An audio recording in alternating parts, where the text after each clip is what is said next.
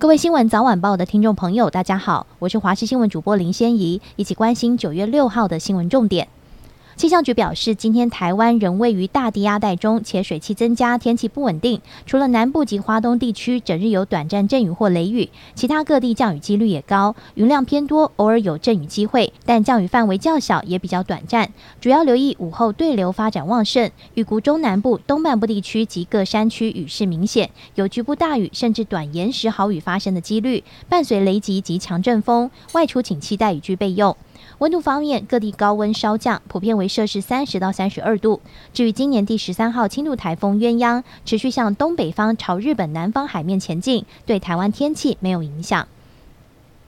超丝公司进口巴西蛋争议持续延烧，农业部长陈吉仲今天亲上火线举行记者会，主动公开中央畜产会和超丝签订的紧急进口鸡蛋合约内容。陈吉仲强调，整份合约没有图利厂商的空间，而超丝是经过两阶段说明会评选后提出巴西进口蛋最低报价的厂商。面对外界不断抹黑，为了农业部辛苦付出同仁与进口业者协助解决国内蛋荒，提告一定会提告，并点名今天就要对邱毅。徐巧芯提告。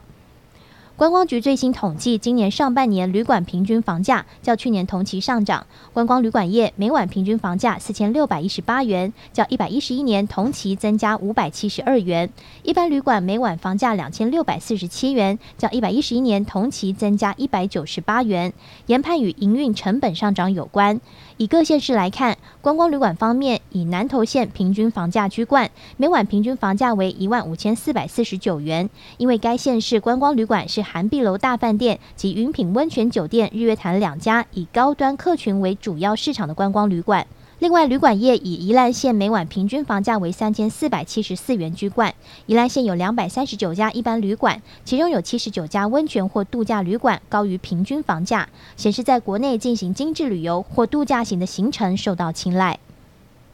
国庆筹备委员会今天表示，国庆大会将开放五百名民众到现场观礼，即日起到九月十二号开放年满十八岁且持有身份证的民众参加报名。预计九月十八号中午通知获选民众，并会准备一份精美纪念品留念。国庆官网在今天上午十点到九月十二号晚上十二点开放线上报名，也同步在中华民国赞国庆脸书公布，欢迎年满十八岁且持有中华民国身份证的民众参加报名。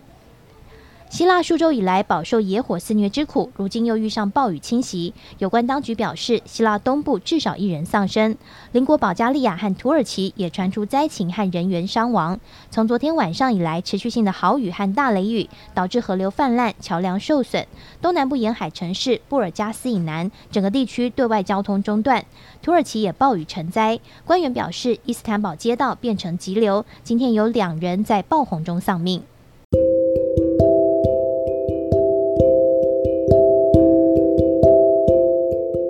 以上就这节新闻，感谢你的收听，我们再会。